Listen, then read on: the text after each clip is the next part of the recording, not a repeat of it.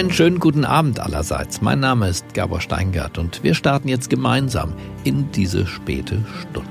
Heute ist wieder der achte Tag und es ist uns mittlerweile ja schon eine schöne Gewohnheit geworden, die Abende gemeinsam zu verbringen und gemeinsam über Deutschland nachzudenken, über das, was kommt, über das, was bleibt und das, was auf jeden Fall anders werden soll.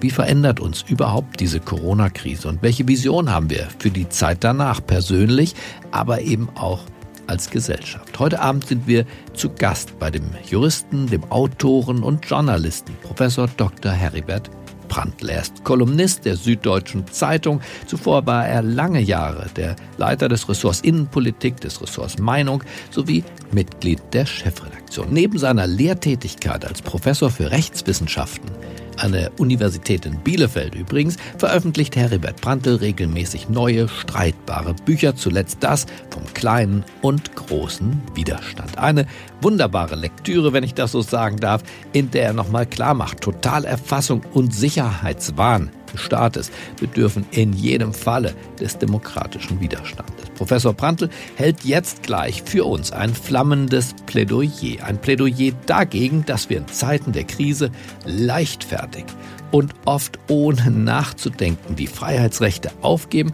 Freiheitsrechte übrigens, die andere Generationen für uns erkämpft haben. Und er plädiert dafür, die Kommerzialisierung unseres Gemeinwesens, vor allem unseres Gesundheitswesens, zu beenden.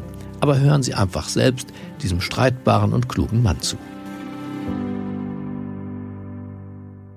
Guten Abend, mein Name ist Heribert Prantl.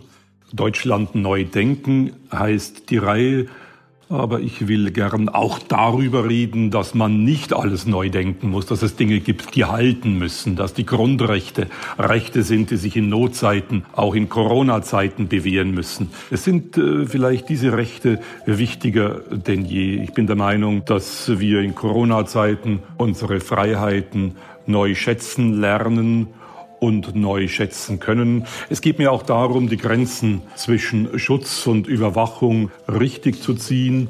Gesellschaft und Demokratie dürfen, das ist mein Anliegen, nicht sterben im Versuch, sie gegen Corona zu verteidigen.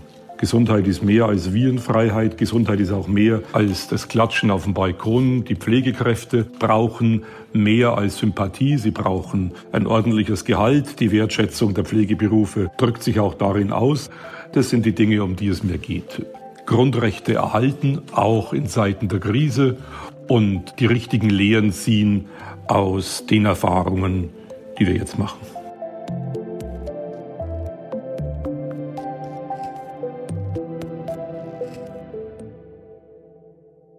Meine Erfahrung auch aus vielen Leserbriefen, aus vielen Zuschriften, aus Reaktionen ist, dass viele Leute sagen, Mensch Brandl, das Leben ist doch am wichtigsten, die Gesundheit ist am wichtigsten.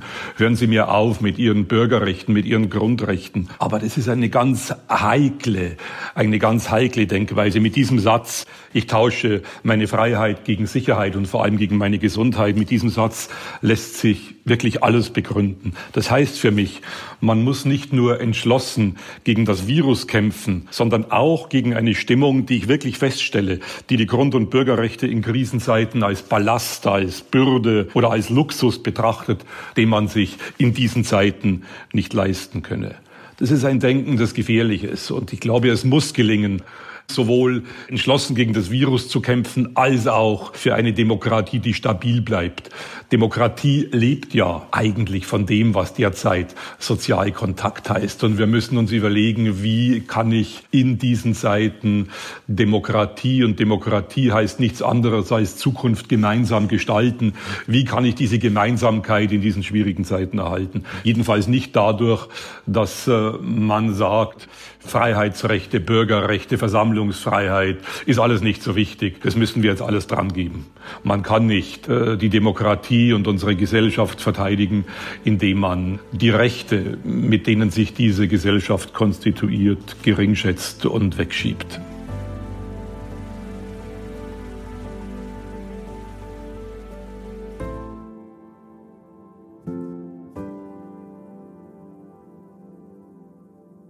Die ganzen weitreichenden, unglaublich einschneidenden Maßnahmen, die jetzt erlassen worden sind, die Kontaktverbote, die Schließung von Geschäften, die Schließung von öffentlichen Einrichtungen, die Schließung von Museen, Theatern, Kinos etc., all das stützt sich ja auf eine Rechtsgrundlage, die wirklich ziemlich mickrig ist, nämlich das Infektionsschutzgesetz. Bis Februar 2020, also bis vor wenigen Wochen, hat dieses Gesetz kaum ein Mensch gekannt.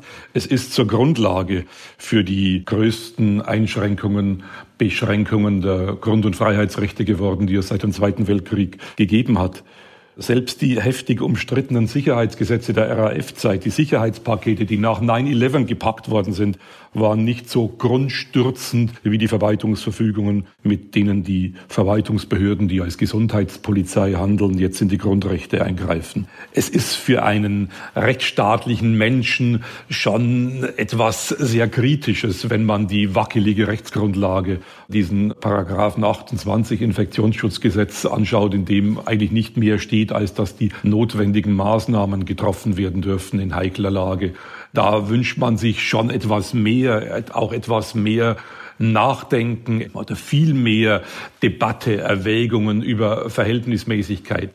Verhältnismäßigkeit, das ist ein Begriff, der sich durch äh, die rechtsstaatlichen Überlegungen sieht und der äh, konstituierend ist für die Demokratie. Und ich denke mir deswegen, wir brauchen in diesen Corona-Zeiten nicht nur gute Virologen, wir brauchen auch gute Demokraten, wir brauchen gute Rechtsstaatler, die in der Krise den Sinn dafür behalten, was eine Demokratie und einen Rechtsstaat auszeichnet.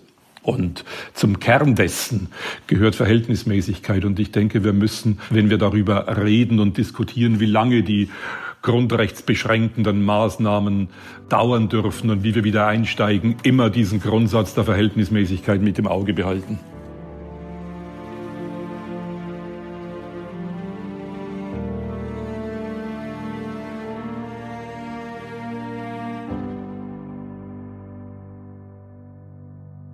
Ich glaube, dass der Staat in Krisenzeiten schon Autorität braucht und Autorität hat. Aber was die Gesellschaft nicht braucht und was die Demokratie nicht brauchen kann, ist autoritäres Gehabe und der unverhältnismäßige Zugriff auf die Freiheitsrechte, wenn Landräte, Verwaltungsbeamte auf die Schnelle Maßnahmen erlassen, die weit über das hinausgehen, was zuträglich ist. Es darf ja nicht so sein, dass nach der Bekämpfung des Virus und der Verteidigung der öffentlichen Gesundheit die Gesellschaft und der Rechtsstaat am so am Boden liegen, dass sie nicht mehr hochkommen. Da würde ich mir schon wünschen, eine, ja, eine große rechtsstaatliche, demokratische Einigkeit in der Politik. Am allerliebsten wäre mir, wenn das Bundesverfassungsgericht ein paar Leitlinien geben könnte. Aber nun ist es ja nicht mehr so, dass das Verfassungsgericht gutachtlich tätig werden kann, sondern nur dann, wenn ein Rechtsstreit dort ankommt. Was ich mir jedenfalls wünsche, ist rechtsstaatliche und demokratische Besonnenheit und Einigkeit und nicht ein Wettlauf der Politik, wo jeder, wie wir es vor einer Woche erlebt haben, mit dem Vorpreschen Bayerns und Söders, wo er im Rausch der neuen Beliebtheit meint, er müsse ständig Tatkraft dadurch demonstrieren, indem er schneller, einen halben Tag schneller ist als andere Ministerpräsidenten.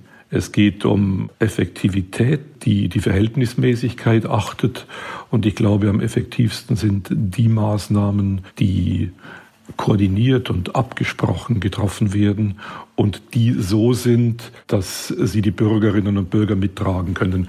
Nun ist es ja so, dass die wirklich Freiheits brutal freiheitseinschränkenden Maßnahmen von ganz vielen Bürgerinnen und Bürgern im Interesse der Gesundheit mitgetragen werden und äh, sich die Politik auf diese Stimmung stützt. Aber in einer Demokratie, in einem Rechtsstaat braucht man nicht Stimmungen oder reichen nicht Stimmungen aus, um weitreichende Maßnahmen zu erlassen, sondern gute Rechtsgrundlagen. Und Stimmungen sind immer wackelig. Man weiß nicht, was in ein, zwei oder drei Wochen sein wird, wenn die Bürgerinnen und Bürger sagen, nun geht uns das Ganze zu weit und wir wollen das nicht mehr haben. Man braucht schon bessere Grundlagen für die Maßnahmen gegen Corona als aktuelle Stimmungen.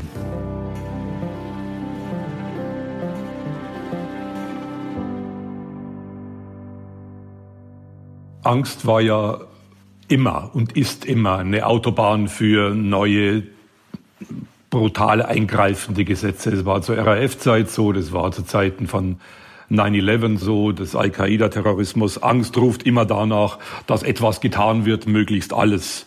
Repression, Prävention, alles miteinander, so viel wie möglich. Angst macht süchtig nach allem, was die Angst zu lindern verspricht und Angst achtet nicht auf Verhältnismäßigkeit, nicht auf das, was den Rechtsstaat auszeichnet. Angst will kurzfristig etwas tun. Nun ist das kurzfristige Handeln ja nicht schlechtes, aber ich muss immer darauf schauen, wie kurzfristige Maßnahmen sich langfristig auswirken. Und ich meine schon, dass es derzeit so etwas gibt wie einen virologisch, publizistisch, politischen Verstärkerkreislauf, bei dem man noch nicht genau weiß, wohin er führt und äh, wann er ändert und was er mit der Gesellschaft und der Demokratie macht.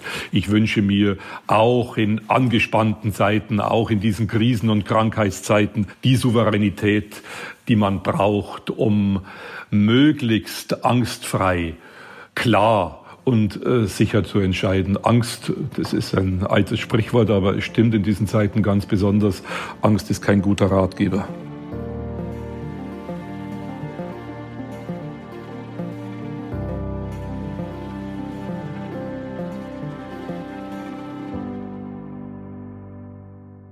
Wenn ich viele Reaktionen von Leserinnen und Lesern, von Zuhörerinnen und Zuhörern wäge, dann stelle ich fest, dass es eine Gefahr gibt in der Corona-Gefahrenabwehr von heute, nämlich, dass man sich daran gewöhnt, dass drastische Einschränkungen der Bürgerrechte zur Krise und zu den Bewältigungsstrategien einer Krise gehören.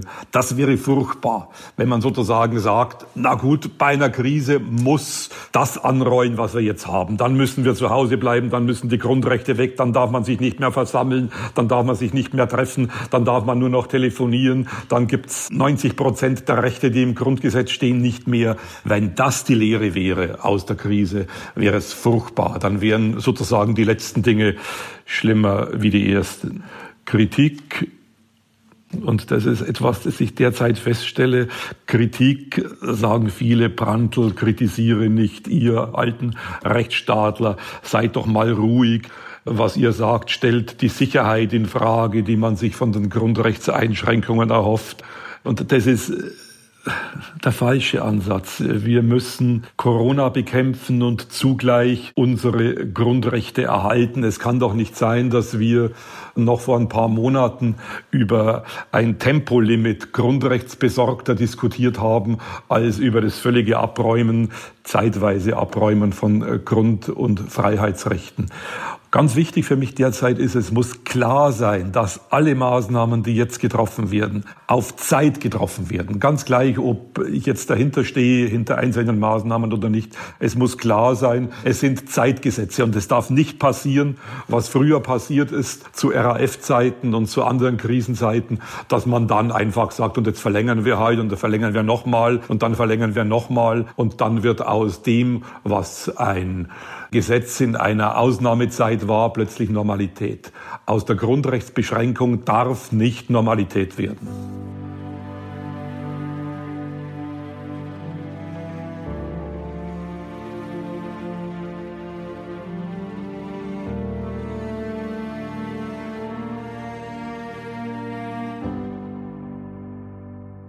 Es ist ja so, dass die Grundrechte tatsächlich derzeit aus Not ausgesetzt und rausgesetzt sind. Mir geht diese Aussetzung zu weit, aber wir haben sie nun mal. Da fällt mir eine Begebenheit aus dem Jahr 1975 ein. Herbert Wehner hat im Bundestag eine große Rede gehalten, die die CDU-CSU wahnsinnig aufgeregt hat. Und als die aus Protest gegen Wehner den Plenarsaal verlassen hat, hat Wehner einen berühmten Satz den Parlamentariern hinterhergerufen. Er hat gesagt, wer rausgeht, muss auch wieder reingehen. Im Bundestag war es natürlich so. Zwei Stunden später kamen sie wieder rein. Aber bei den Grund- und Bürgerrechten ist es anders. Der Respekt vor den Bürgerrechten, der kommt nach der Krise oder wenn die Krise abflaut, nicht von allein zurück. Dazu braucht es die Sensibilität der Bürgergesellschaft. Für diese und um diese Sensibilität möchte ich werben, dass uns die in diesen furchtbar schwierigen Zeiten nicht verloren geht. Wenn jetzt sozusagen der autoritäre Vaterstaat wieder der beliebte Staat würde, der nach Lage und nach Gusto Grundrechte zuteilt, dann wäre das nicht äh, der Staat, den sich die Demokratie vorstellt. Und deswegen, wenn ich derzeit in fast allen, Sie wahrscheinlich auch, äh, die Sie zuhören, den Gruß höre, bleiben Sie gesund. Er steht am Ende jeder E-Mail, er steht am Ende jedes Telefonats. Natürlich ist er wichtig, bleiben Sie gesund. Aber zur Gesundheit eines Gemeinwesens gehört auch eine funktionierende Demokratie. Deswegen glaube ich, dass der Gruß, bleiben Sie demokratisch, auch kein schlechter Gruß wäre in diesen Corona-Zeiten.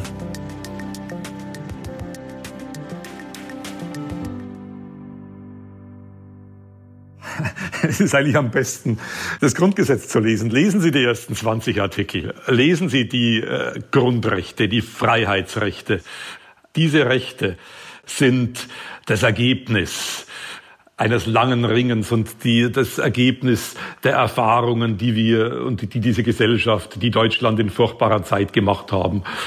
Und äh, jetzt gilt es, die Erkenntnisse aus den Jubiläen, aus den Sonntagsreden zu ziehen und zu sagen, mein Gott, diese Rechte haben aus dem Land das gemacht, was es ist ein Land, das sich zu verteidigen lohnt, ein Land, das sich in die europäische Gemeinschaft einfügt.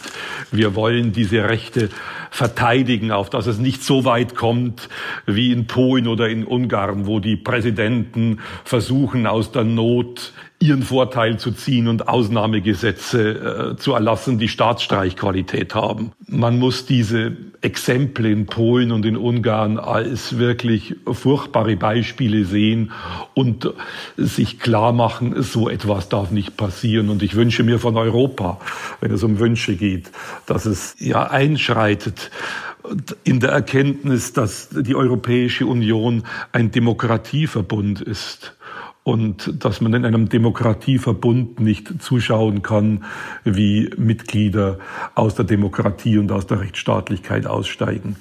Ich wünsche mir von uns allen, dass wir uns bei allen Maßnahmen, über die wir diskutieren, bei all den Freiheitsbeschränkungen, die wir jetzt bitter spüren, uns die Diskussion darüber, wie wichtig diese Rechte sind, die gerade eingeschränkt sind, nicht ersparen. Und dass wir nicht so tun, als wäre derjenige, der diese Einschränkungen kritisiert und der fordert, dass sie nicht zu lang dauern dürfen, schon jemand, der resigniert hat vor Corona.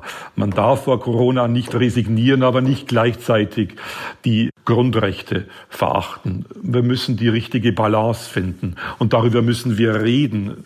Es darf nicht so weit kommen, dass jeder, der das Wort Grundrecht sagt und der das Wort Freiheitsrechte und Bürgerrechte in diesen Zeiten in den Mund nimmt, schon schief angeschaut wird.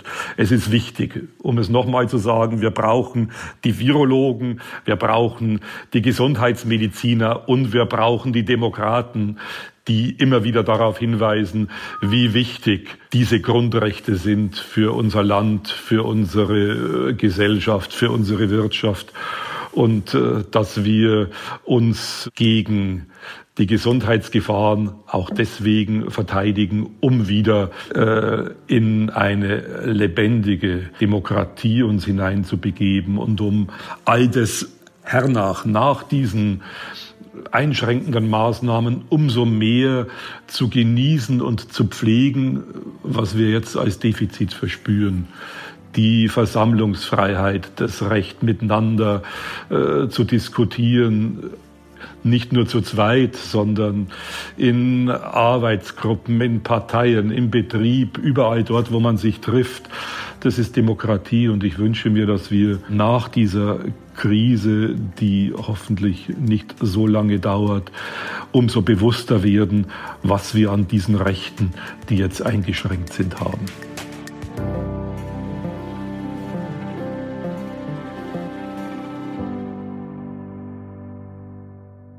Die Wertschätzung des Pflegeberufs zeigt sich nicht nur im Klatschen am Balkon und davon, dass man jetzt sagt, dieser Beruf ist unglaublich wichtig. Er zeigt sich zum Beispiel in einem ordentlichen Mindestlohn, er zeigt sich in neuen Stellen, er zeigt sich darin, dass der Mindestlohn von 15 Euro, der jetzt eingeführt werden soll, vielleicht noch deutlich angehoben werden sollte.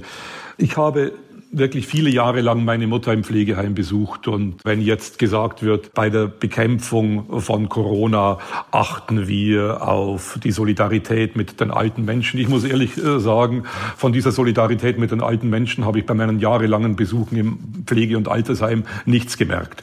Fast alle Alten waren alleine. Und zwar Sonntag für Sonntag und äh, haben eifersüchtig auf meine Mutter geschaut, die von ihrem Sohn Besuch bekommen hat. Es war mm, ja eine anrührende Situation, aber auch eine beklemmende. Ich würde mir eigentlich die Solidarität, von der jetzt so viel die Rede ist, nicht nur in den Krisenwochen wünschen.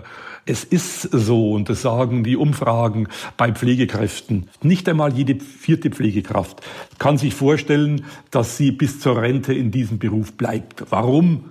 Kann man sich das nicht vorstellen, weil die Arbeitsbedingungen miserabel sind, weil der Lohn miserabel ist. Und ich erhoffe mir von den Erkenntnissen und den Erfahrungen, die man jetzt macht, eine Wertschätzung dieses Berufs, die sich auch ausdrückt in mehr Neueinstellungen, in mehr Bezahlung und in einer Abkehr von einer Denkweise, die in den letzten 30 Jahren Einzug gehalten hat und umgesetzt worden ist, dass nämlich das Gesundheitswesen eine Branche ist, in der die, das Kommerzielle den Ton angibt. Die Krankenhäuser und die Pflegeheime und die Altenheime sind den Gesetzen des Marktes ausgeliefert worden. Man hat auf die Interessen der Stakeholder mehr geachtet als auf die Interessen der Alten und der Patienten. Hier muss ein grundsätzliches Umdenken einsetzen der Gesundheitsmarkt in Anführungszeichen. Und die Gesundheitsbranche ist nicht ein Markt wie jeder andere. Er ist ein Bereich, in dem es um etwas geht, um einen Wert, über den man sich heute kaum noch zu reden traut. Jedenfalls wird das Wort kaum noch in den Mund genommen. Es geht letztendlich um Nächstenliebe. Und dieses Wort wieder zu betonen und nicht Rendite. Das ist wichtig für das Gesundheitswesen. Ich denke, die, die Wegweiser im Gesundheitswesen, die die letzten 30 Jahre falsch in die falsche Richtung gezeigt haben, müssen wieder umgedreht werden. Und wenn wir damit jetzt anfangen und dann nach der Krise die notwendigen Maßnahmen treffen, um dafür zu sorgen, dass das Gesundheitswesen wieder in allererster Linie für das Wohl des Patienten da ist und nicht für das Wohl von Investoren und Kapitalgebern, dann sind wir auf dem richtigen Weg.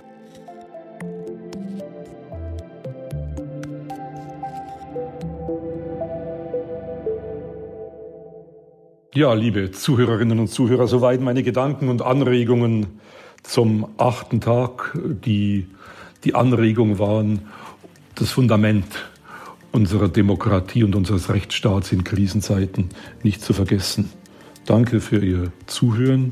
Ich wünsche Ihnen, ich wünsche uns einen guten, vielleicht auch einen nachdenklichen Abend. Ein Nachdenken, das uns gut in die nächsten Tage und in die nächsten Wochen führt. Vielen Dank, Heribert Brandl. Ich denke, das war eine glasklare und unmissverständliche Aufforderung an uns alle. Corona mag zwar zur Schließung von Ladenlokalen und Gaststätten führen, aber Schotten runter heißt es jetzt nicht auch für unseren Geist. Im Gegenteil. Und wir müssen gerade jetzt darüber nachdenken, warum wir die Freiheit in Zeiten der Unfreiheit verteidigen müssen. Wir hören uns, wenn Sie mögen, morgen früh wieder um 7 Uhr pünktlich zum Morning Briefing Podcast. Ich wünsche Ihnen einen geruhsamen Abend. Bleiben Sie mir gewogen. Es grüßt Sie auf das Herzlichste. Ihr Gabor Steingart.